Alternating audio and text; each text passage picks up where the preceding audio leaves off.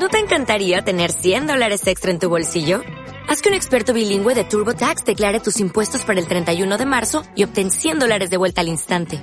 Porque no importa cuáles hayan sido tus logros del año pasado, TurboTax hace que cuenten. Obtén 100 dólares de vuelta y tus impuestos con 100% de precisión. Solo con Intuit TurboTax. Debes declarar para el 31 de marzo. Crédito solo aplicable al costo de la presentación federal con TurboTax Full Service. Oferta sujeta a cambios o cancelación en cualquier momento. Pues bienvenidos a Omitir Intro, el programa que te recomienda qué ver en las plataformas de streaming. ¿Qué te pasa? Eh, así lo hacen los profesionales. Es, gritan y es como una posición. Como que llenan la mesa, ¿sabes? Donde Alberto, omitir intro. ¿qué te pasa? No lo sé. No lo sé. Bueno, da igual. Una cosa es dinamismo y, y otra cosa es demasiado Red Bull, ¿eh? Para desayunar. Creo que tengo un problema. Tengo que tengo un problema. Ya, eso ya lo sabemos. Estamos hablando del Red Bull. Bueno, omitir intro. Omitir, omit- omitir intro. Omitir intro. intro. el programa de las plataformas de streaming que te recomienda qué ver y creo que ya lo, todo el mundo ya lo sabe porque este es el segundo capítulo chicos Segundo Entonces, capítulo, segundo chaval. capítulo Segundo que, capítulo, que luego ¡eh! tal que despegue de medio chicos que esto que parecía la broma y aún no estamos aquí ¿sabes? Aún no nos han echado. esto vamos Segundo es- capítulo. esto, esto es un logro tío ya ya ¿qué, qué va a ser lo siguiente Es bueno saberse el va a ser horario el de los- tercer capítulo, chaval. Que está peor pasándonos nosotros mejor que la gente que lo escucha. De, ¿por qué no soy tan feliz como esta Claro. gente? Em, ¿Qué bueno, traemos hoy? Yo eh, creo que una que me gustaría empezar este programa con una parte que es la, la cosa la cosa de empezar. No, Ah, es de- que el es- consultorio de Graupera. no, a ver, es como que me doy cuenta de cosas y es que, a ver, esto viene a raíz de viene un poquito de actualidad y es que hace poco se estrenó la última película de Tarantino. ¿no habéis- Poco a poco. bueno, cuando veáis esto, se estrenó la película de Tarantino y se habéis dado cuenta porque vuestras redes sociales han llenado de gente que ha dicho, he visto la película de Tarantino, y opino que... Y te lo sueltan y tú no lo has preguntado. Y entonces aquí sacar, saca a relucir una parte de la población que es, no he visto Tarantino, no tengo intención de ver a Tarantino y no puedo eh, eh, decir que no me gusta Tarantino porque los fans de Tarantino sois muy pesados. Entonces es, eh, hay que ayudar a esta gente di- con frases de, mm, de, mm, de frases que un frases que te hagan disimular que eres que no eres fan de Tarantino, ¿sabes? Entonces O aquí, sea, tienes. El objetivo es conseguir parecer un buen fan de Tarantino. claro. Ah, por cierto, yo, eh, José Cabrera y Lucía Guerro aquí a, a, a mi, a mi lado, que me vais a ayudar con esto. La web que hayas señalado. ah, vale, quedó el chistecito. Vale. Lucía, guapa. Y Alberto Graupera con exceso de Red Bull hoy. Uh, eh, bueno, O sea, entonces... pero solamente esas frases de repelencia, de repelencia para fans de Tarantino o del cine en general. No, yo De diría Tarantino, eh, de ¿no? Tarantino, Tarantino, porque no vale. sé a vosotros, pero yo no, yo Vale. sé que Tarantino es el director favorito de mucha gente y yo nunca he preguntado a nadie si- cuál es tu director favorito, o sea, el de mi director favorito es Tarantino, sal de mi casa, tío, vete de fuera. Entonces es eh, ¿qué, qué frases podríamos podrían disimularlo. Yo creo que la, la primera podría ser muy válida decirles, em, bueno, ¿sabías que Kill Bill iba a ser una película que pero por edición la tuvieron que cortar? Dices eso y dices, ostras, tú que sabe de Tarantino. O también puedes decir, Pulp Fiction está bien, pero Reservoir Dogs creo que es mi favorita. No, claramente Deathpool está súper infravalorada. He dicho Deathpool, pero no quería Death decir Proof. eso. Death Proof. Death Proof está súper Oye, pues para los que no- Claramente no soy fan de Tarantino, no No. tanto. Voy a ser, quiero dejar claro que soy fan, que soy fan de Tarantino. Deadpool es la mejor película ma- Que ya sabéis que soy de filming. Ya, Cada uno tiene sus taritas. y, y esa, esa la, la gente, vamos a llamarla ya, mala gente, que te dice, no, Jackie Brown no estás mala. Hay que leerse también el libro. Oye, Sigue esa, siendo igual de mala aunque te leas el libro.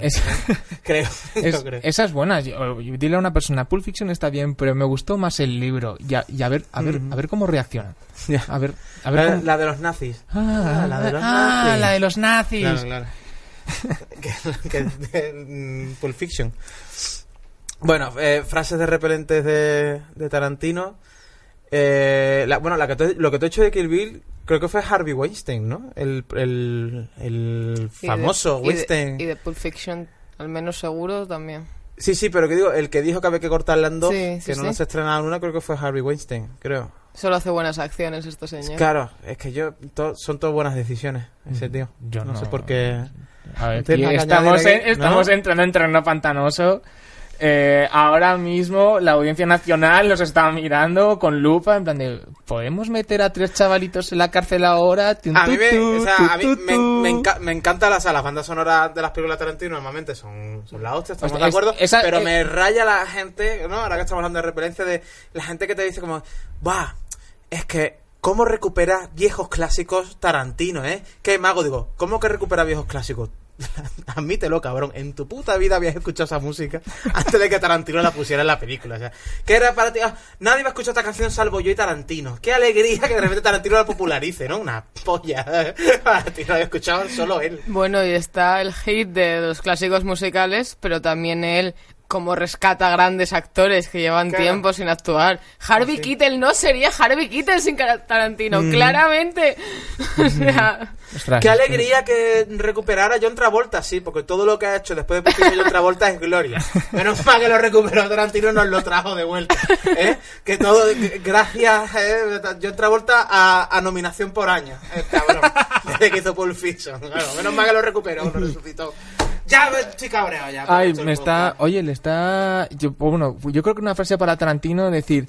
Eh, ha escogido buenos actores, pero le falta trabajar con Nicolas Cage. Y entonces ya la gente dice, wow, wow, wow, este chaval sale de Tarantino, tío. bueno, y tiene cosas que son, o sea, rozan la obsesión. Lo de Uma Thurman lo sabe todo Zur- el mundo. ¿Es, ¿Es Uma Thurman o Thurman? No lo sé. como Mi madre la llama Uma Thurman y le funciona. Zurbocar. Zur, zur, zurbito. Zur, Lo de coger a su hija, primo Zurmosol. ¿era necesario? ¿Cuál? ¿Cuál? La, En la nueva peli sale la hija de Uma Thurman. en la nueva. Sí, la hija de Uma Thurman y Ethan Hawke, que es una... La verdad que es un ser ¿Ese ¿Es maravilloso. Ethan Hawke o Ethan Hawke? Ethan Hawke. Hawke. Que es la que sale también en Stranger Things, en la tercera temporada. ¿Es Stranger Things? Oh, ya, voy a parar. La de los helados, Stranger Things. La de Zelda. La de los helados, Stranger Things. es verdad. Es la de los helados. La de los helados. Así como se dice en Murcia, la de. La de los. La si de yo la fuera de. Murcia, diría la de la helado. La, la, la. La de la helado. El bicho ese. El bicho ese O- que come helado. Otra buena es que el fetiche de los pies es Sí, sí, sí. maravilloso. Sí, sí, sí, sí, sí. Mira, eh, Claro. no voy a hacer spoiler, pero de esta última película, yo como pues... co- Llega un punto que si veo un puto pie más en pantalla... Pies de hippies. Que es que además Claro. no son pies de personas de bien, son pies de hippies. Ahí O está sea, casi poto. Lu- Lucía sacando la republicana que lleva dentro. O sea, los hippies y encima me enseñan sus pies. Estaban sucios. A ver, por muy bien que cantara Janis Joplin, no era para darle un lametón en los pies. ¿Ves? Realmente te digo, o sea, por muy bien que cantara esa mujer que cantaba como Los Ángeles, yo no le hacía un foot job a Janis Joplin.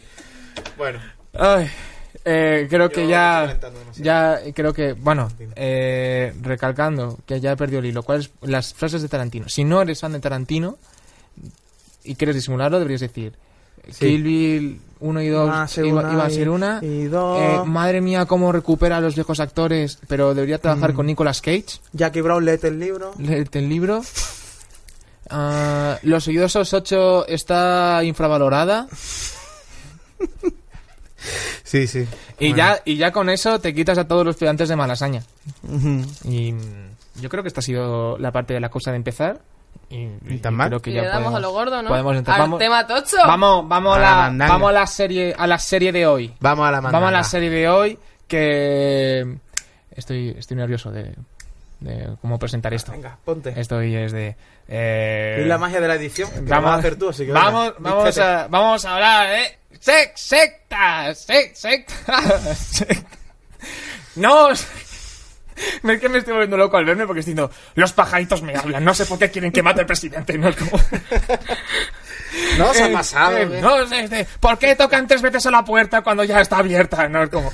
Eh, vamos, a hablar de, vamos a hablar de sectas y es de la, de, la, de la serie que está en Netflix, se llama Wild Wild Country.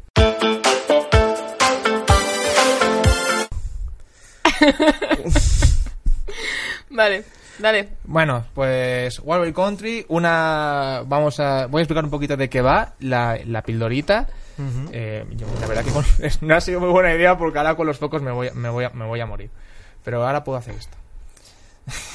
Muy bien. Vale, ocurre que esto fue como tipo... Una, es un documental de tipo seis capítulos en el que está como rollo los 80, finales 70 de los 80, un gurú de la India, Ocho. Osho, Ujú. se compra... O Paguan. o Que es que encima tiene unos cuantos nombres el Sí, señor. y, nada, y nada complicado. Tiene 18 Pa- Rolls Royce y One tres o cuatro nombres. y, y se compra un rancho en Portland Ujú. sin avisar, una, un cacho de tierra. Oregón, em, sí, creo que sí. Antelope. Portland, Oregón, Austin, Texas. Sí. y a partir de ahí empiezan a pasar movidas. Y aquí ya empezamos a empezamos a contar. Bueno, vosotros, eh, vosotros, vosotros, eh, ¿qué contáis de, de Wild Wild Country? O sea, ¿qué, qué os parece?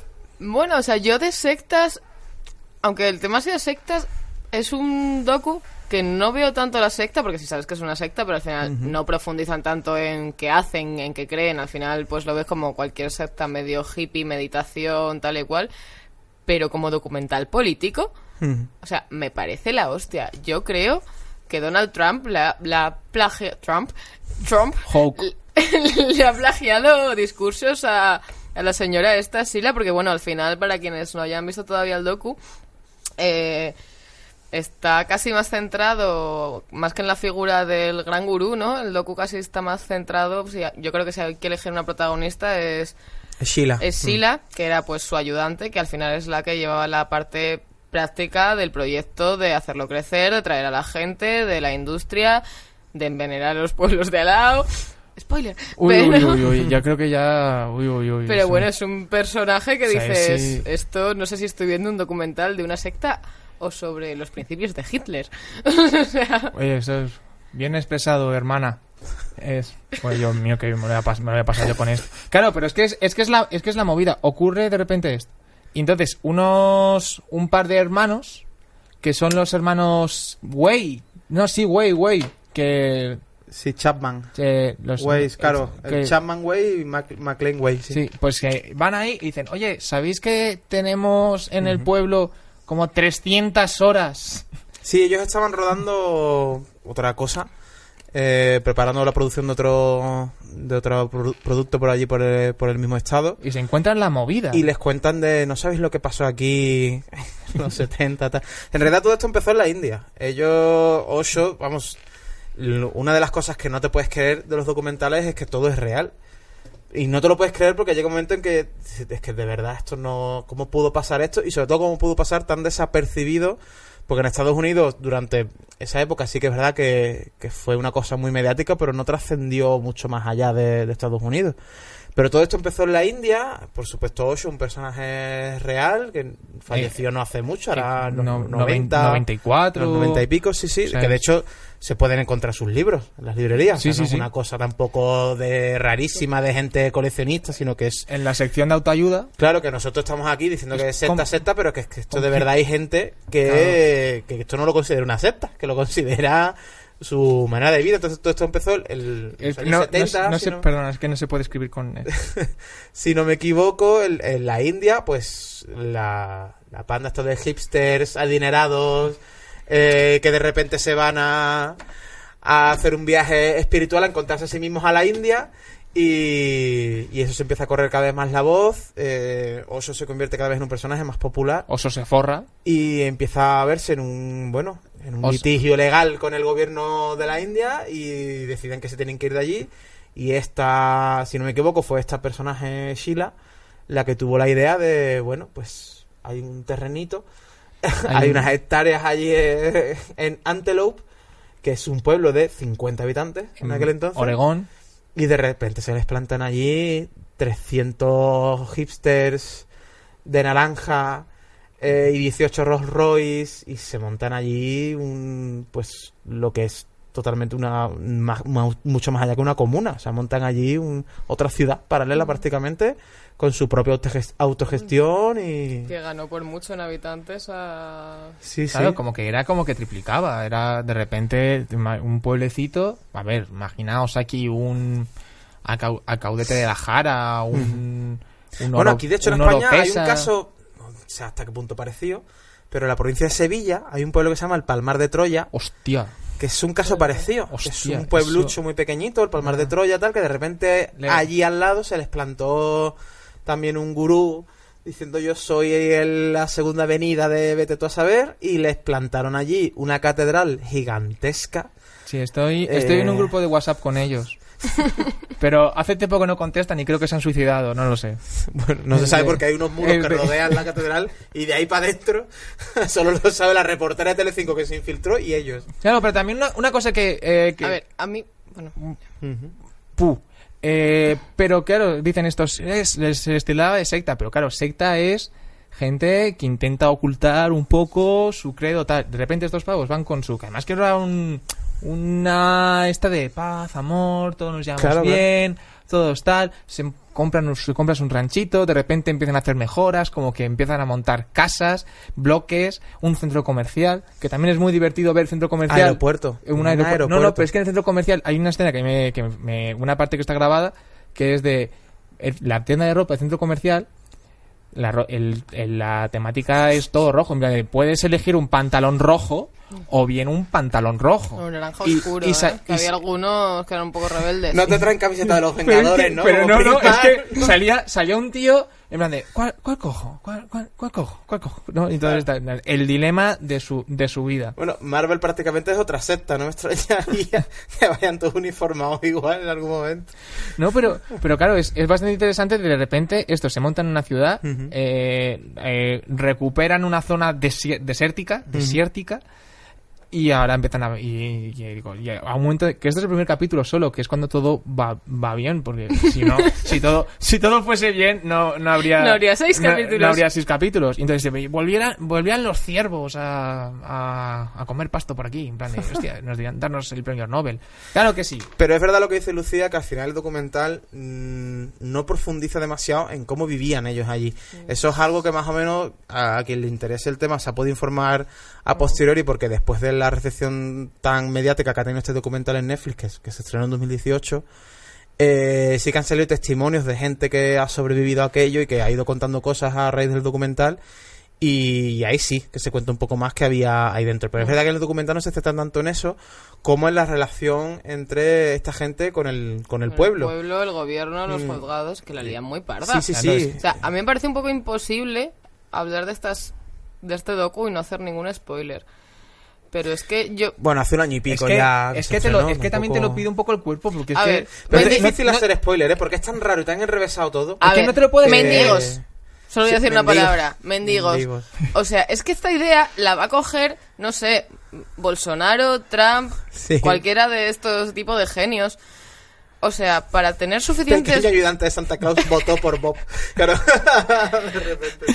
para, para, para tener suficientes Sí, para el censo. pa- si necesitáis un espectador si te- necesitáis un motivo para ver esta secta la sila esta aparte de ser hija del mal a- aunque tú la oyes hablar y parece el hija de Mahama Gandhi, para tener suficientes votantes para el censo trae de todas las provincias de alrededor vagabundos Claro. y los droga Sí, sí, Sí, es, para es que- sí, es que yo todavía no lo supero Y cuando No, ya vamos. no saben qué hacer con ellos porque ya no les son útiles, digamos, los van abandonando por allí, por, por el Estado.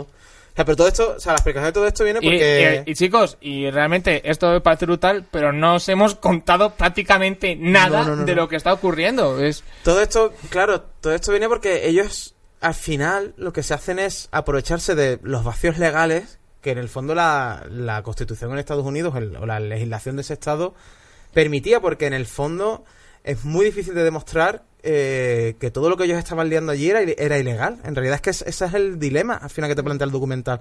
Que tú no puedes evitar empatizar con esos pobres pueblerinos eh, que de repente ven invadidos por eh, hipsters su, su tranquilo hábitat, pero en el fondo también son gente cateta mal. Quiero decirte que en el fondo es- también son gente muy tradicional en el peor del sentido de la palabra a veces. Sí.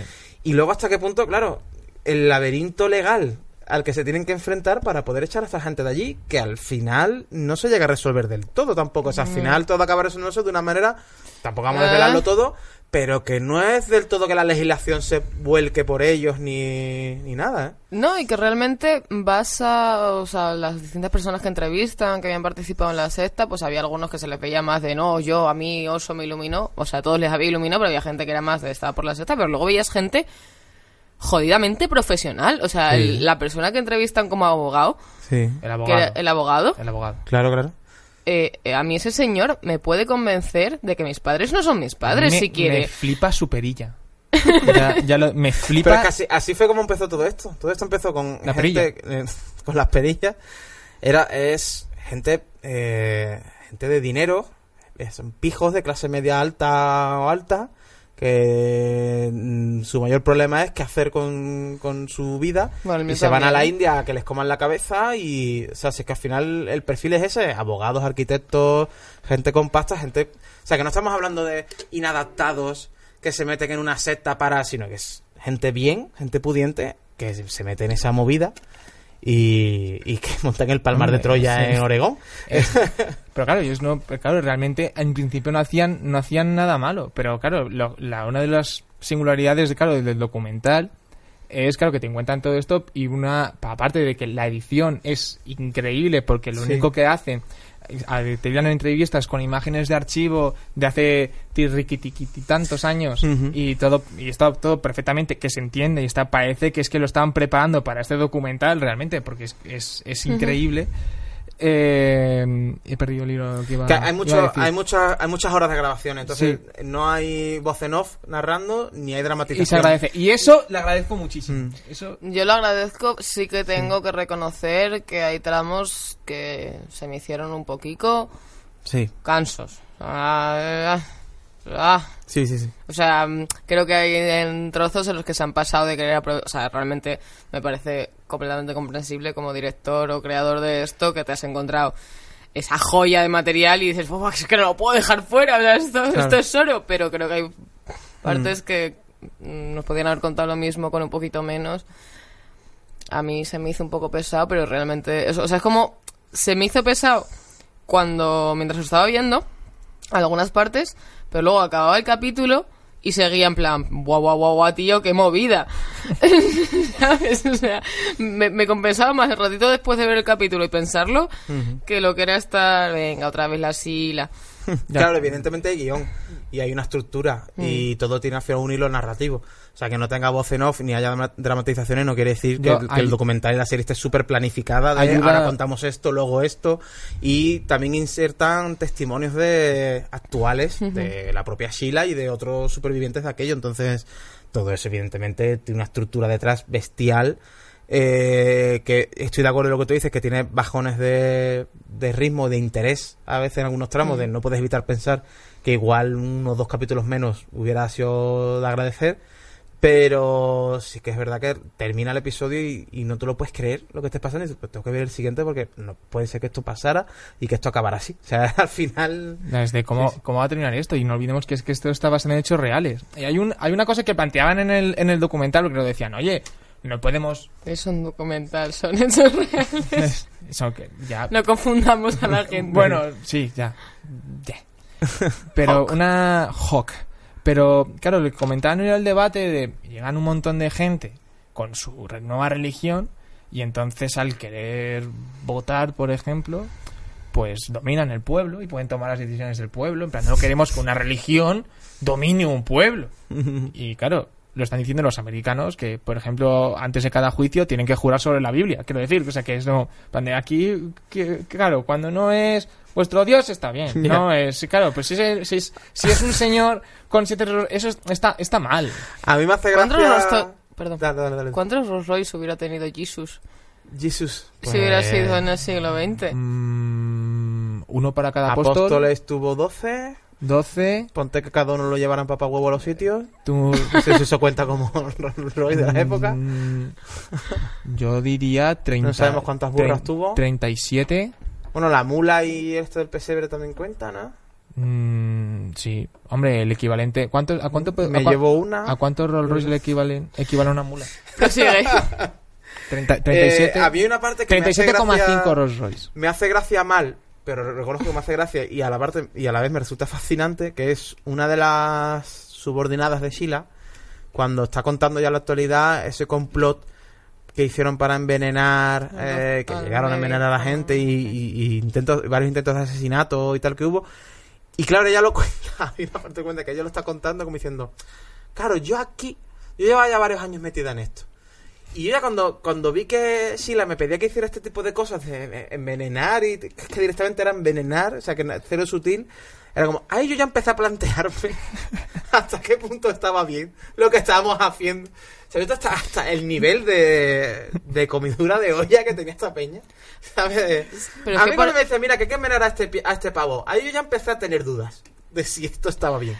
Pero, por ejemplo, esta mujer, o sea, en concreto, es que estuvo un montón de tiempo ahí. Sí, y, sea, sí, la, Sila no, la... Esta, Esta de la, la- que la estás sí, hablando. no que- recuerdo el nombre, pero sí. sí. en Suecia o la- algo así. Es la ah claro no es la que estaba la que está siempre entrevistada en una biblioteca Sí. esa. Sí, vale. una voz así como raruna. sí, Pues sí. claro, esta mujer te empieza a contar y de repente ves que mm, se fue con sus niños súper pequeños, no sé qué, y de repente ves, no, mi hijo se quedó ahí, tenía 16 años. Y dice, eh, ¿a dónde te vas a ir, mujer de Dios? o sea, Eh. igual yo también enveneno.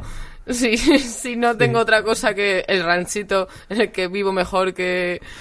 O sea, no, No. esa mujer no conoce otra cosa. Pero claro. A esta mujer le dio la crisis postmatrimonial porque lo cuenta perfectamente de, no, yo tenía Sí. una vida americana muy normal, luego me casé y vi que mi vida era una mierda.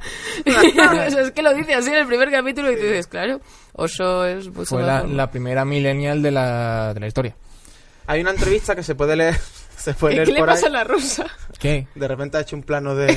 un plano detalle de- del suelo. Hay una entrevista que se puede leer por ahí de mm, en la actualidad de una creo, que ahora. es una creo que es una mujer, sí, sí, de la entrevista será del año pasado tal, que ella era una niña cuando cuando todo esto pasó y, y vivió allí siendo niña y ahora cuenta tu- su testimonio ahora de lo que ella recuerda, claro, recuerda que no iban a la escuela, que tenían como una maestra que lo que hacía era enseñarles canciones y cánticos de Osho, que bueno, por la noche aquellos se montaban allí, se escuchaban una or- unas orgías bestiales, eh, todos metidos de ácido, bail- gente por allí bailando, en plan, o sea, todo muy, todo muy Midsommar, para quien la, quien la vaya a ver o quien la haya visto ahora, pero es como... Y es lo que hablamos antes, que el documental no profundiza demasiado en eso. Mm. O sea, al final, pero se pueden, se pueden encontrar este tipo de entrevistas. Yo, vamos, yo fácilmente googleando la, la he encontrado.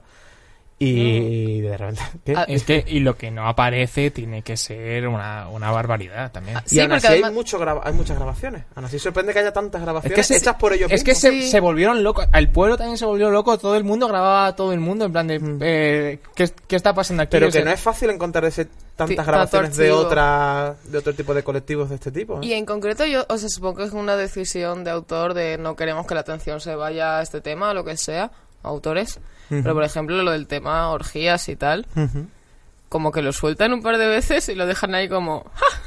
Sí, sí, sí. Te ponen ahí un par de imágenes un poco, un poco random ah, y tal. y- Sí, pero, o sea, hemos estado... Parece que estoy pidiendo más material interesante. No era la intención, quiero decir, se pueden pasar media hora con los laboratorios. ¿Qué- ¿Quieres, Mm. ¿Quieres ver más orgías? No. Estás intentando, Sí, pero es verdad que, estás por ejemplo, decir que hay- ver No, pero que es como que no, no acabas de entender es este tipo de... Hay no episodios, sé. por ejemplo, a mí me pasó que había episodios, creo que era al principio, los primeros capítulos, como que te venden de una manera muy intrigante de, oh, mira, en ese edificio hay un laboratorio de metanfetamina que, oh, y luego de repente se resuelve eso, más o menos por encima, como que se confirma que sí, que efectivamente Sí. era un laboratorio, pero nunca se llega a ver nada, nunca se profundiza, de repente ese tema se aparca.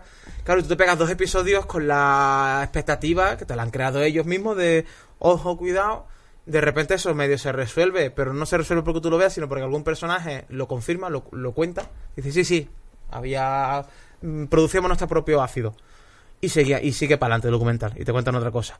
Y es verdad que eso, eh, eh, eso para mí cogea el documental, Mm. ese tipo de cosas, porque no solo Sí. pasa con eso. Sí, te sueltan como varias cositas así. Lo... Chicos, ten- os encontráis 300, 300 horas de metraje guardado. Y ahora Pues vosotros, 300 capítulos vosotros, vosotros pedís 320 horas. Venga, por favor, que os habéis encontrado esto, esto ahí en mitad de, en mitad de la Pero nada. One Piece lleva 800 capítulos. No me pueden meter uno. No, hombre. Ni de coña. Yo, yo- O sea, fíjate Eh, que One Piece tampoco... O sea, lo, he- lo lo he intentado, pero claro, ya dices Yo ni 800 capítulos. Uh. Yo. Eh, bueno, Wild Wild Country, Netflix. Eh, más cosillas de secta. Curioso como mínimo. Sí, sí, O sea, muy recomendable. de, así más de cosas de Hombre, sectas, van muy a tope también Netflix con Por las- ejemplo, a mí una cosa, por, sectas. por seguir sacando un valor Wild Wild Country, eh, a nivel de producción y a nivel de realización, me parece que la serie está, eh, está realizada brutal, al margen de estas cosas que le hemos, le hemos sacado. Por ponerla en contraste, por ejemplo, una que colgaron no hace mucho, creo que se llamaba The Family en Netflix, que es algo así también como una miniserie basada en hechos reales de una eh, una especie de sociedad secreta que controla el mundo, bueno, estas movidas de masones y tal, que a mí me sacó completamente del documental, de hecho no, no pude seguir viéndolo, que estaba todo el rato dramatizado, o sea, había actores, salían los personajes reales y luego actores que representaban lo que ellos estaban contando. Me saca, me saca el documental, no, no, no me gusta nada. Además, normalmente no suelen ser de Oscar los actores que cogen para estas Una- cosas. Y a mí eso, por ejemplo, os- me sacó. os voy a- una cosa que el country, no. Os voy a plantear una cosa que es, eh, que es completa, más o menos fuera de esto, pero en los documentales de prehistoria, cuando te hacen una dramatización de cómo el hombre Ujú. eh, descubría el fuego o cazaba y tal, son actores, chicos. O sea, es, es gente, obviamente. Ya no, no, pero pensad, es gente que he dicho, me han, me han llamado, tengo que irme a trabajar, ¿qué vas a hacer? Bueno, Pues me dejas muerto, Alberto. bueno, voy a... Pues, nu- Ya quiero no, decir, nunca ha salido ningún actor en plan, yo al principio estaba haciendo documentales y ahora he ganado el Oscar. Quiero decir, no, nunca has visto, no, o sea, es- nunca, nunca has visto los primeros, o por- Brad Pitt tenía sus anuncios de, creo que era de Pringles, una cosa al principio. O que al principio tenía un, eh, vendí- intentaba, está disfrazado de pollo para vender cosas por la calle. Eh, Oh. y, y entonces, pero nunca se ha visto, eh, ¿sabías este Brad Pitt empezó a- en un documental que se ponía en primaria con una frente enorme intentando descubrir el fuego? En plan de, no, no, esa movida no, no ha pasado. No sé, tenía, tenía que compartirlo. Tenía que sacarlo, sacarlo. No sé, lo de las dramatizaciones es difícil. Yo no las puedo cancelar completamente en plan, oh no, mal, mal. Tampoco, tampoco es para ponerse así, pero creo que solo tiene sentido en casos muy concretos cuando lo que estás enseñando realmente es espectacular y B, tie- tienes la pasta para hacerlo espectacular. Quiero decir, me estás haciendo un documental de mm, la guerra mundial y me sacas unas imágenes espectaculares de batalla y tal que realmente me generan un interés visual o mm, dan ritmo, dan acción. Bueno, vale, pero que me hagas un documental de, yo que sé, John Lennon y me lo pongas como se toma una taza de té, Mm. pues no... La gente tiene que saber cómo John Lennon bebía té. La gente tiene que saber si la Tierra es redonda o plana. La gente está vive engañada. Vale. Porque ahora saltamos a otra hemos- mandanguita, si Espera, queréis. espera. No, una, quiero decir, quiero decir dos cosas más. Una es que no, es que salía una, una que, a ver, yo eh, eh, soy muy, soy muy fan de los Simpson Vale. y es al ver el, Ah, al ver en Wild Wild Country el, document, el documental hay una escena que se veía como el Rolls Royce y el pavo sacando la mano por la ventanilla y era, esto me resulta terriblemente familiar. No lo estáis viendo, pero estoy sufriendo por la túnica esta de los cojones. ¿En qué momento? Y pero veis como el tío sacando la, la mano en plan de, uy, tal. Y es de, y es una de las, de las series. ¿Qué haces? Gracias. Eh, na na na na na na na líder. Eh, sí, claro, de ese era de una de, la, una de las sectas que se inspiraron para hacer ese capítulo. Y otra y otra que a medida que he estado estuve investigando un poco de sectas, me, la mejor tarde de mi vida. Y entonces veías que la otra que se inspiraron realmente, hay una que se llama el yehuesanismo o algo así, ¿no? Que era un tío que dijo, gente, veniros conmigo al paraíso, que es en una isla al norte de Sudamérica. Y entonces se trajo a todos sus a todo su credo y tal. Y ahora que estemos, que estamos aquí, vais a plantar alubias de 7 de la mañana a 7 de la tarde. Y ahora tal. Entonces, venga, va, pues todo esto el capítulo de los Simpsons. Y la verdad que me hizo ilusión en plan de, ah, así que ha venido todo esta, y existió toda esta mierda.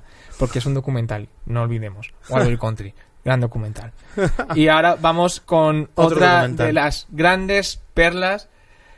A mí realmente me maravilla. Estoy realmente eh, entusiasmado por este vídeo. Yo ya no sé, este documental, no sé cuántas veces lo he visto porque no sé si van en serio o no. O sea, me refiero al documental que se llama Terraplanismo o La- la Tierra es plana la Tierra así, sí. Si pones Terraplanismo en el buscador de Netflix te sale.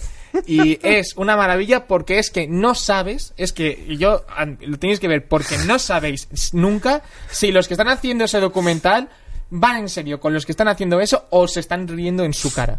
O sea, es de... Yo soy muy.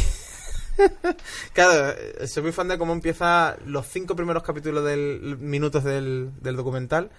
Que empieza el tío diciendo: Tengo un argumento que no me vais a poder rebatir para demostraros que la Tierra es plana.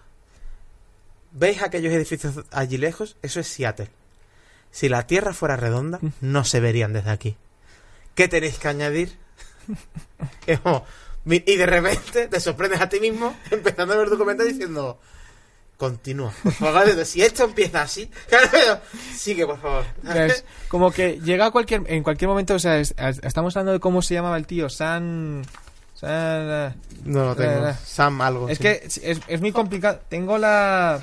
Eh, Mark, Mark Sagan. Mark, Mark Mark- Mark Sagan, eh, que probablemente es el líder del, del terraplanismo y te explica cómo va funcionando la movida del terraplanismo desde dentro y, te, y estás con un outsider de la vida como, como es este hombre que te empieza a decir, eh, no, no es por fardar. Y cuenta de, pero un día estaba con unos amigos en una cafetería hablando del terraplanismo, que miras tú cuánto tienes que hablar de terraplanismo, y una camarera se acerca y dice, eh, ¿estáis hablando del terraplanismo? Y todos, eh, sí, chocad. Y el tío en plan de, ¿ves qué movidas me pasa? ¡Qué guay soy! Soy urururu". el de la moto soy muy fan No. del de la moto hay uno que dice he hecho mi propia moto Uy, Dios mío. inspirada en el terraplanismo O sea, es una moto de, de las cubiertas de madera la moto más fea que has visto en tu puta vida o sea, más que ya habría que colgarlo del cuello ya no tanto porque por lo del terraplanismo sino por la moto de mierda que ha hecho nota y sobre todo creo que mi personaje favorito de este documental con diferencia es la madre de- del Sam este eh, pero con diferencia o sea el papelón de la madre en todos los sentidos lo miro o sea lo que tiene que aguantar esa, esa madre esa madre. esa madre. Esa madre. Simplemente, o sea, el, el resumen del personaje es esa madre. Esa madre con este, porque este no olvidemos, es ya un cuarentón viviendo con la madre y defendiendo las mierdas estas. Así que bueno. ¿Y tú, Lucía, eres, Nunca más. eres terraplanista? ¿Terraplanista? No. No, no, no. Pero lo de las torres me ha dejado jodida porque hace un rato he visto las cuatro torres estas del norte de Madrid y, y- y cerca no estoy. ¿eh? Y, eh, uy, y faltaba una. Y se ven. y se ven. y Uy. se ven. Y se ven. Qué- Va, que dura, que qué- dura, que dura. Pero qué movidas es esta. A mí me, me causa mucha curiosidad esto de... Según si... eh, yo ya sabéis que soy más de ficción que de docus. Y que según el género, las sectas son una cosa u otra. Nunca Sí. jamás he visto eh, he visto una serie de ficción Espera. en la que la secta parezca algo Tengo que refrigerar. Positivo, ¿no?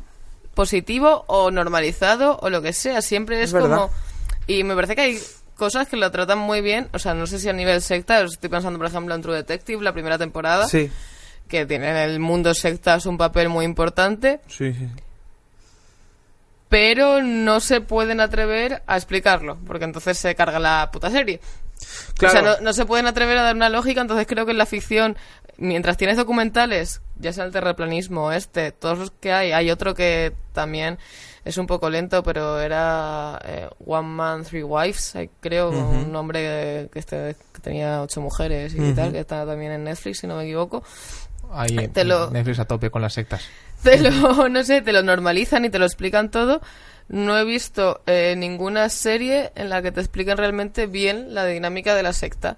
Sí, es verdad. No es, el algo muy elemento de misterio. Quiero decir, puedes tener una secta, pero no la puedes llegar a entender porque entonces ya No es algo se, nos muy ha, común se nos ha jodido la historia. Estoy viendo Sí. dentro Detective, eh, Hombre, American Horror claro. Story Cult, Cult, sí. eh, The Leftovers. Leftovers, sí. Pero Siempre es como. Puede, puede ser una secta o, o- o un ser mágico que aparece para joderte la vida, pero. Pero- Pero, no. Realmente- Me, me resultaría muy interesante Sí. poder entender esa secta dentro de, de la serie. eh, que Pero no fuera algo tan ajeno. no Realmente hay un patrón porque es de nunca hay una secta que haya que haya salido bien. Ya es Hombre. Mira el cristianismo. Mm, no hay una secta que haya salido bien. En- sobre todo en Estados Unidos, con ese historial que tienen de asociar sectas a, normalmente, matanzas o suicidios colectivos y movidas, No. me imagino que también les, se resultará complicado. claro, también no, o sea, Eh, pero sí es verdad que sería interesante que alguien, Que- no sé, se lanzara... salió una noticia, bueno, esto es atemporal, pero que salió una noticia que ahora hay otro huracán en Estados Unidos. Ya han, ya han salido noticias de, creo que era en el estado de Florida, que pedían a, por favor a la gente que dejara de salir a la calle a rezar para que se fuera el huracán, porque se lo lleva el huracán. O sea, yo- esto, esto está pasando. A mí una peli que me O sea, gusta que, mucho... eh, que es de. Pero, pero Sí, que sí. hay que tener cuidado con el, el cristianismo. eh, también cuidado. Cu- cu- cuidado. Cuidado con el cristianismo. cuidado. Cuidado. Desde omitir Que- intro. Cuidado con el cristianismo. cuidado que, que- que viene, que viene para, para quedarse. Hay una peli que hace un acercamiento... eh, a mí me, me encanta esa peli que se llama The Master Wow. de Paul Thomas Anderson que hace un acercamiento, podríamos considerarlo secta, creo yo. Sí, sí, sí, claro. Y que hace un acercamiento muy interesante, que no llega a ser eh, de- positivo, no es, pero tampoco es, es el punto de vista tan negativo, Claro. conspiranoico de, de estos dos productos que estamos hablando. Sí, ¿Está en alguna verdad. plataforma? The Master no sé si está colgada ahora mismo en alguna plataforma. A tu pero vamos, casa. se puede, se puede encontrar fácil en, en, en Blu-ray. y De yo la tengo en Blu-ray, de sí que están en plataformas, ¿eh? Ujú. Lef- Sí, sí. Leftovers. Leftovers y eh, True Detective están en HBO. Las dos en Y HBO. en Amazon Prime hay una que se llama Waco, Mm. que está basada también en hechos reales, que bueno, tampoco vamos a contar mucho de qué va el hecho real, por si alguien la quiere ver, que no sé cómo es el spoiler, pero vamos. Matanzas. Luego, no, en serio, aquí, de- de- volviendo al tema del terraplanismo. Eh, no lo pueden dejar. terraplanismo. es No que, lo puedes no, dejar. Es que me, hacer el ejercicio y coger todas, eh, cualquier escena y poner al final la intro de The Office. Entra perfecto en cada una de las escenas. Entra Es verdad que es muy perfecto. de Office, es muy de Office Es que es, es una, es Es una película de The Office y no se han dado sí, sí. cuenta. Es, es una, es que muy recomiendo encarecidamente que la gente lo vea. Y luego también otra, bueno, eh, con esto de también que indagando, indagando de sectas, a ver que me gustó mucho una historia que era de hace mm, un tiempo hubo un tío que se, un, se fue a una isla de Nueva Guinea y digo, ¿cómo os voy a enseñar a los indígenas cómo es la vida en mi mundo? ¿sabes? Y así que... En y- el mundo. en su mundo. Y no tuvo otra, otra opción que, otra mejor idea que hacérselo con las películas de Rambo. Bien. ¿Cómo funciona Estados Unidos? Rambo. No vas mal encaminado, no vas mal encaminado también. Ujú. Y ahora, ahora Rambo, Predator. Ujú. y ahora en esa, si- en esa isla eh, tienen a Sylvester Stallone como un dios. Solo en esa... Yo sé Solo, que hay más sitios. solo en esa isla. En Hay- mi pueblo hay hay, un muchas niño que se llama. Sylvester Stallone. ¿Cómo? Que en mi pueblo hay un niño que se llama Sylvester Stallone. no voy a mencionar el pueblo, pero... Otro que se llama Osho. Pero- Ojalá. Eh, espérate, eh, ¿cuántos años tiene Sylvester Stallone? No lo sé, sé que es más Él, pequeño Sylvester que yo, Stallone, lo de- suficiente para acordarme igual. Hostias. Pero Pues tiene, puede andar en los 15. tiene 15 a- Sylvester Stallone. Pero, o sea, Sylvester Stallone está haciendo bachillerato. Probablemente. Bueno, terminando la ESO. es. Bueno, Silvestre Stallone, si está en Silvestre Stallone, habrá repetido curso. Silvestre... Est- Pero ¿cómo le puedes llamar Silvestre Stallone a un chaval? O sea, Stallone con E. uy, Claro. esto, esto hace fal- es- no para de mejorar. es Silve... Hostia. No, Wild Wild Country. no sé cómo continuar esto. no sé cómo continuar esto. Pues- He perdido demasiada agua. Creo que ha dicho A que un mí- chaval en su pueblo se llama Silvestre Stallone. Me estoy deshidratando. Lo que también lo que decía de del contenido político de esta serie a mí me a- De igual, al por- igual, Wild Country. de Wild Volvemos Country así. Por mm, conectarlo con otras series, yo, mm, o sea, de temática en teoría no tiene nada que- en, en teoría, pero Years and Years, que me imagino que en algún momento hablaremos más en profundidad de, Ujú. Y de Juego de ella, Tronos. Y de Juego de Tronos, que también es de HBO, es una distopía política en la que básicamente pues tienes a una mujer completamente fascista, pero que cae muy bien y se la empieza a votar todo el mundo. Yo te juro que es que veía los discursos de esta mujer de, de White Wild Country y, Sí. y me- y eran iguales, iguales que los de esta mujer que es una distopía futurista eh, fascista. O sea, yo decía... Bueno, es que wow. Y- Sheila... Y, de hecho el tema Ma- ma- refugiados, Sí, sí, sí, robar sí. gente... eh, Sheila, sobre todo a raíz del éxito del, del documental en Netflix, se hartaba a hacer giras por Europa, en, dando charlas, en convenciones de estos de sectas de movidas de... Pues bueno, no TED, pero mm, convenciones parecidas.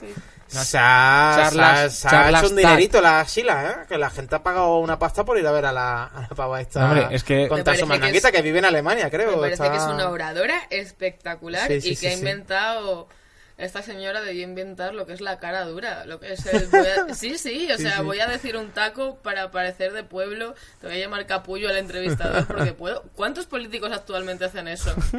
Ya, totalmente. Sí, sí, sí. O sea, sí, es que sí, yo lo veía y te juro que es que me parecía una clase de discurso político mal, pero que funciona, pero mal, pero pero que funciona, joder. Mm. Pero que funciona. y me parecía Mm. Realmente, o sea, también te enseñaba con lo que decías vosotros que será la... Volviendo a Wild Wild Country. Hemos hecho Sí. el bache del terraplanismo, pero volvemos... El programa de cine con déficit de atención. Así, me lo, ven- así lo vendimos y así será siempre. pero que era el tema político que era de... A ver, entendiendo el contexto. Eran los 80. Era una sociedad diferente también en el tema de la diferencia entre sexos. Y de repente llega esta mujer con una agresividad en los medios que es que atrapaba a todo el mundo y nadie sabía sabía qué hacer. A mí me acuerdo que había un momento que salía pues en un programa de televisión cuando ya estaban fuera de cuando ya dejaron de estar en el aire, que estaba el tío, uno de los contrincantes del debate, y le dice Has utilizado la, te- la típica técnica de manipulación y tal. Y la tía, cállate. No, era de. eh, ahí, está ahí con, con un par, matando callar a todo el mundo. Y es de. Que eras, antes, de, antes de que vaya a perder un poco la cabeza, esa mujer era un maldito referente, tío. O sea, No, no, era- o sea, yo envenenar gente, drogar vagabundos y tal, bien del todo no está. Pero, no- pero en otros Está sentidos, de verdad, hostia, qué ovarios tiene esta señora. Y yo creo que es en gran parte lo que te engancha del docu, el decir, Exacto, exacto. Yo iba a decir eso. esta tía, o sea, esta tía, ¿de dónde se ha escapado? Es la que se sea, come, es la que se come el documental. O sea, solamente por por conocer este personaje tan fascinante merece la pena ver Wild Country. Y sobre todo ya que con Sila ya es la frase final del documental. A mí es, de todo, ya cuenta todo, ya todo el mundo está flipando con lo que ha pasado y de repente hace la tía. ¿Quién necesita una copa? Yo necesito una copa. Y era de, eh, creo que... Todos, Sheila, todos. todos, yo creo que quiero llamar a mi madre y decirle, decirle que la quiero. Pues nada, Wild Country. En Country. Netflix. Luego también está, está es, es que también lo malo de los documentales de sectas que hay en Netflix, aparte del terraplanismo, es que porque terraplanismo, mucho terraplanismo, que por cierto, en el año 2020, si os queréis apuntar, va a salir un crucero que se va a ir a, va a intentar lleno de terraplanistas, aún quedan entradas, lo he mirado, eh, que lleno de terraplanistas, y se van a ir hasta el límite del mundo para descubrir el límite del mundo. Yo que no he visto el docu entero, mm, según ellos, donde... El- ellos, ellos te defienden que el... el Ojalá el- estuviera en el- Finisterre o algo así. No, el mundo es un es, es plano, pero que está el, el mundo aquí. Esto esto es el mundo. Es que aquí están los continentes. Eh, parece que estoy expli- explicando mi encefalograma. Y, y entonces esto es un anillo de hielo y me dicen, esto es como el muro de Juego de Tronos. Y la, menos mal que alguien hizo la serie para tener la puñetera referencia para que todo el mundo lo entendiera. Entonces es, hay un muro de hielo alrededor, nadie lo ha visto, pero está ahí. Y ya está. Y dicen, eh, y ahora de- es como que nosotros no, no necesitamos pruebas, sacamos conclusiones y luego ya vemos y sacamos las pruebas. Era de, me encanta esa forma de vivir la vida. Esto es mentira, esto es verdad. Ya en Contilleres ya sabré yo por qué. No, y, y entonces es... Bueno, al final todo el mundo lo hace los domingos cuando dice, creo que me sentó mal lo último que cené. y no las siete copas. Y lo y lo que quieren hacer es coger un barquito, irse a ver el muro de hielo. Así que, o una de dos, o tienen razón y mueren, o, o están equivocados y vuelven decepcionados. Sí o sí nos quedamos con la duda, ¿no? Porque si están decepcionados no lo van a contar y si mueren, joder. Yo, yo quiero estar en ese barco. Yo quiero estar, yo quiero estar en ese barco y, y- y hacer un documental de cómo... Por favor, omitir intro, empezar a buscar patrocinios para que Alberto se vaya en el barco. Por lo menos, claro, un tiquecito para... Mm, ¿Cómo se llama? Mm, crowdfunding. Hacer un, eh, abrimos un crowdfunding. No, no, coña. Es en 2020. Eh, Ponemos en la descripción del, en la descripción del vídeo crowdfunding para que Alberto se vaya a, a- al polo norte, al polo norte, al círculo de hielo de Juego de Tronos a- con los terraplanistas. Y yo luego lo cuento. Por fa- me, me haría muy feliz. Venga, hace bien. Gracias. Gracias, José. Y Em, tú, turu, turu. Vale, aquí está el mapa del mundo. Y eh, bueno, ya hemos dicho algo guay que ver. Ahora llega algo que está guay de, que ver, de ver, pero que a ojos de la crítica tampoco está muy... Las Muy- profundidades de internet. Sí. Profundidades del streaming, la Deep Web. Esto es la D-Web. ¿Yo? Si has dicho D-Web, Ah, cago vale, en el muñeco. Perdón, déjalo ahí. Venga. Bueno, pues esta semanita os voy a traer dos mini recomendaciones, ¿vale? Eh, así que la- las comentamos muy por encima y ya está. Una está en Netflix, que si no me equivoco, quien más lo ha visto, yo no lo he terminado entero todavía, pero quien más lo ha visto ha sido tú, que se llama Phil Rich. que es como una especie de documental sobre raperos que se vuelven de repente... Pero no, pero es- explica, delegado de la eh, clase. explica, explica bien cuál es tu, tu situación de tu situación del rap. ¿Cuál Mi es- situación cuál del es rap? tu opinión de tu opinión del rap? Pero es que todo esto viene a raíz A de tu opinión del rap. No, rap. pero no, no, pero lo que tú opinas del rap. Yo opino que hay. En general del rap, no. Yo opino que hay algunos raperos que son muy pesados. Creo que hay raperos, no sé, ponerme a decir nombres, que eh, han basado su carrera en hacer letras sobre. Eh, hazle caso a tus padres, pórtate bien, haz la tarea. Entonces, a mí esos raperos me rayan la cabeza, no los quiero escuchar. Me gustan los raperos de la mandanguita. Me gustan los raperos que te hablan de otras cositas. Pues este documental supuestamente va del primer grupo. Va de los que yo nunca quiero escuchar. Vale, es que también eh, a nivel, también estos de, eh, creo que, es- que soy el que más se lo ha visto y tiene momentos que son realmente maravillosos porque, eh, por ejemplo, ya con decirte cómo empieza, en plan de un escenario con el el rapero dándolo todo, la gente súper guay y tal, en plan de todo muy, eh, venga, qué bien estamos pasando. Y, y entonces de repente pantalla en negro y entonces dice, salta una voz en off y dice, ¿Sabéis qué fue lo que hizo grande a Estados Unidos? El sistema agrario. Y aparece un tractor. Yo me quiero quedar a ver esta mierda. Y entonces están raperos diciendo: Es que tenéis que comer sano, tal. Todos que superan los 35.000 kilos de peso. No, en plan, "Tiene que, es que comer pollo frito está muy mal. Y por ejemplo, aparte de que ya flipaba por los nombres de Big Daddy, Big Joe, eh, Super D, era tal. Madre Dios, por favor, quiero. quiero- Total. era tal. Dice: la, fra- la frase de.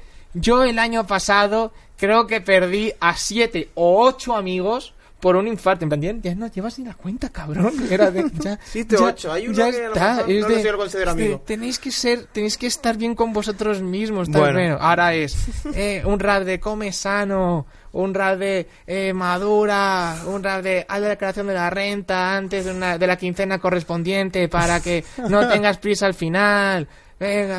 Documental de rap, veganismo y yoga. Y en Netflix, Phil Rich. Y la otra mini recomendación es de HBO. Es una serie que se llama Animals. ¿Vale? Esto sí es Deep Web. Eh, es una serie de animación. cuéntame más. ¿Vale? Una animación además muy básica, con el mínimo de dibujos y de transiciones y tal. Eh, muy clásica. Eh, bien al hilo porque además está producida también por los mismos eh, que hicieron Wild Country, los, estos hermanos, los hermanos Way, habíamos quedado que era, creo. No, los hermanos, la- no, los hermanos Way fueron los que hicieron el documental. Luego hay otros dos hermanos. Ah, verdad, que J. Mar hicieron- Duplas. claro, que Eso, hicieron eso, eso. el- Los productores ejecutivos de. Sí. Pues esto, los, los, los Duplas o Duplays o como se diga, son los, productores los- de, de Dupla- Country Los Duplay, sí. y de, y de Animals, de esta serie de HBO, que es una serie de animación que está ambientada en Nueva York y está protagonizada por animales, digamos, de la fauna de Nueva York. Es decir, eh, los caballos de Central Park, ratas, gatos, o sea, es, es- esa, esa, esa fauna eh, de Nueva York. Entonces, son básicamente escenas de la vida cotidiana en Nueva York, pero desde el punto vista desde el punto de vista de estos animales y eh, ellos haciendo un poco su observación de lo que ven. Básicamente son como mini rutinas en realidad de comedia de stand-up, de qué absurdo es todo esto, qué ridículo es esto, o qué raro es esto, o qué miedo me da esto. Básicamente, solo que desde el punto de vista, digamos, está narrado, el formato es animación eh, de animales. De hecho, parte del elenco que pone voces a estos animales, pues, por ejemplo, está Aziz Ansari, que es un cómico bastante famoso de Ma- Master of None, además, y todo eso. O sea, Ten- Eh, José, ten cuidado. ¿qué? Ten cuidado, te estás metiendo en tema de stand, ten, cuida- ten cuidado. Bueno, pues ya, ya. al- la alertita ahí. Entonces, nada, pues eh, mini recomendaciones de, de la Big Web de esta semana: Phil Rich en Netflix y Animals de HBO. Yo listo. Mm, Hoy en el ranking, ¿qué me traéis? Vale. Hoy el ranking era, para que yo lo entienda bien, hoy el ranking mal. Hoy es ranking más. Cosa- vale, la cosa- semana pasada hicimos cosas bien, hoy cosas mal. Pero es que tengo un mal. problema, que es que me flipa lo malo. Me, me flipa, me flipa lo, lo que es terriblemente malo. O sea, es de... eh, alguien me, me- Por ejemplo, yo voy a decir la, la película mala, pero que me parece que es buenísima, que es la del Rey Escorpión. Está en Netflix. Ujú. O sea, y en Netflix y en HBO. Y creo que en Amazon. ¿Por qué? Porque es brutal. La semana pasada ya gastaste tu bala sin querer. No, no, por a hacerte. No, no, no. ¿Lo no, vas a no. volver a hacer No, o no, o no. quieres decir de no, la que quieres No, o- no. o el o sea, esta, esta, esta es mierda. Esta es mala. Has visto, es mala, pero es buena. Pero ¿cuáles quieres meter en el ranking? El Rey Escorpión. ¿Quieres meter el Rey Escorpión? Quiero meter el Rey? Escorpión. Vale. Eh, y es. Muy fresquita. Hombre, es de la primera película, eh, para, para los que no lo sabéis, es la, era la primera película de, de Dwayne Johnson, protagonizada por Dwayne Johnson. Es una spin-off, ¿no? De Es, la claro, momia de- 2. De, la momia, de la momia 2, que, Que la vi en el cine en su día. Sí. que ahora nos duele decir que vemos cosas en el cine cuando chavales aún no habían nacido. Y qué asco, de, qué asco de vida. Y entonces ves la, la película... Sylvester Stallone, yo creo que Uh, todavía no. Silvestre, Silvestre Stallone- Molaría que Silvestre Stallone conociese a Silvestre Stallone. El Eh, Rey Escorpión. El rey, el rey ¿Qué es- pasa? eh, que es la, te lo juro, es la película es súper absurda porque es que de repente el pavo que viene de, de hacer eh, eh, eh, lucha libre, de repente te marca unas llaves increíbles para placar a, a un pavo, pero luego, por ejemplo, ti- tiene, tiene momentos de decir, vamos a, vamos a hacer que Dwayne Johnson mole. Entonces, por ejemplo, hay una, ya esto sale al principio, porque pero la película es un, oh, Dios mío, ¿qué está pasando? Y entonces eh, llega el pavo con una, con un arco, y entonces de repente eh, dispara a un pavo, de repente por la inercia el tío sale volando, rompe el techo y se ve como rompe el techo y sale fuera de la tienda de la de tienda de cabaña y aún sigue, no se le ve caer. Eh, es esa película es una maravilla, es una Va mierda, pero es una maravilla Vale. y es ranking. Ranking Yo malo. voy a meter, si quieres, yo, la mismo rápido. Yo quiero meter en el ranking mal Juego de Tronos. ¿Y tú? Aquí se esperaba debate, pero yo estoy totalmente totalmente de acuerdo. Es- Ya ahora, cuando hagamos el especial de Juego de Tronos, o sea, es- hablaré de Juego de. Tronos. Hasta entonces, me a, Sí, tengo a, la, eh. a la enmienda, me protege la Constitución. también ha, ha sido ha sido de lo fácil. Calla, ha sido de lo fácil. de, No, no, no. "Oiga, Juego de Tronos desde la primera temporada, no solo la última. Él con sus dilemas entre el mal bien y No, el no, no, mal no, no. mal y tú... Yo ya, meto Juego ya. de Tronos entera desde la primera temporada. Wow. No voy a hacer fullería, no meto la última solo. No, no, no. Meto desde la primera. ¿Qué película de filming? No, en Filmin no hay malas. Creo. Filmin, patrocíname. Que yo voy a meter una serie que solo conseguí ver el primer capítulo. Además había como mucho hype. Al menos aquí en Madrid pusieron como un montón de... Con la segunda temporada, un montón de cartelería y tal. Y era como, wow, pues la tendré que ver. Yo que veo Riverdale, tendré que ver esto. ¿Qué? En- es American Gods. Ostras. Vale. Del el libro de Neil Gaiman. ujú, Sí, adaptación. no, no, no pude, no. no Vale. pude, no, no, no. Hombre, yo... No, no, no, hay un señor, es que no me acuerdo cómo. Entonces inauguramos Ranking Mal con American Gods, Rey Escorpión, Juego de Tronos. Sí. Está dura la competencia. ¿eh? Tan mal. Chicos, pelearos en los comentarios. Queremos VIP. Muy bien, muy bien. Y bueno, ahora, bueno, quiero proponer una sección que le vamos a necesitar ayuda de la, de la gente, que lo vamos a llamar la sección del pitch o la sección del crossover. Sí. Y es, pedimos a la gente que nos mande eh, sus posibles crossovers a nivel de, por ejemplo, decir, juntadme una, ¿cómo sería la película entre Mar Adentro y ¿Mad Max? Mad Max. ¿no? Eh, claro, pero lo que le pedimos a la gente es que nos proponga qué dos películas mezclar. Sí. No cómo serían ya mezcladas, sino que nos digan qué quieren mezclar y ya nosotros a ver cómo hacemos la lo... magia. O sea, es, Vale. estabas dentro de mi mente, es increíble. Parecía que lo habíamos Yo ya dejé antes. claro el- la semana pasada que yo voy a intentar bajar el nivel intelectual de, de las secciones. Eres Vale, el ok. terraplanista de... Soy el terraplanista de omitir intro, sí. Yeah. Vale, bueno, entonces, pedimos a la gente que nos envíen propuestas de crossovers o nos sitúen como una película en, en una saga muy avanzada. Por ejemplo, ¿de qué iría Salvar a Soldado Ryan 5? Vale, ¿Vale? O sea, que propongan cosas y nosotros vamos a intentar aquí, pues, saber- Desarrollarla, intentar desarroll- ya, ya, ya ver qué sale. Yo digo que a la tercera estamos ya en fiscalía.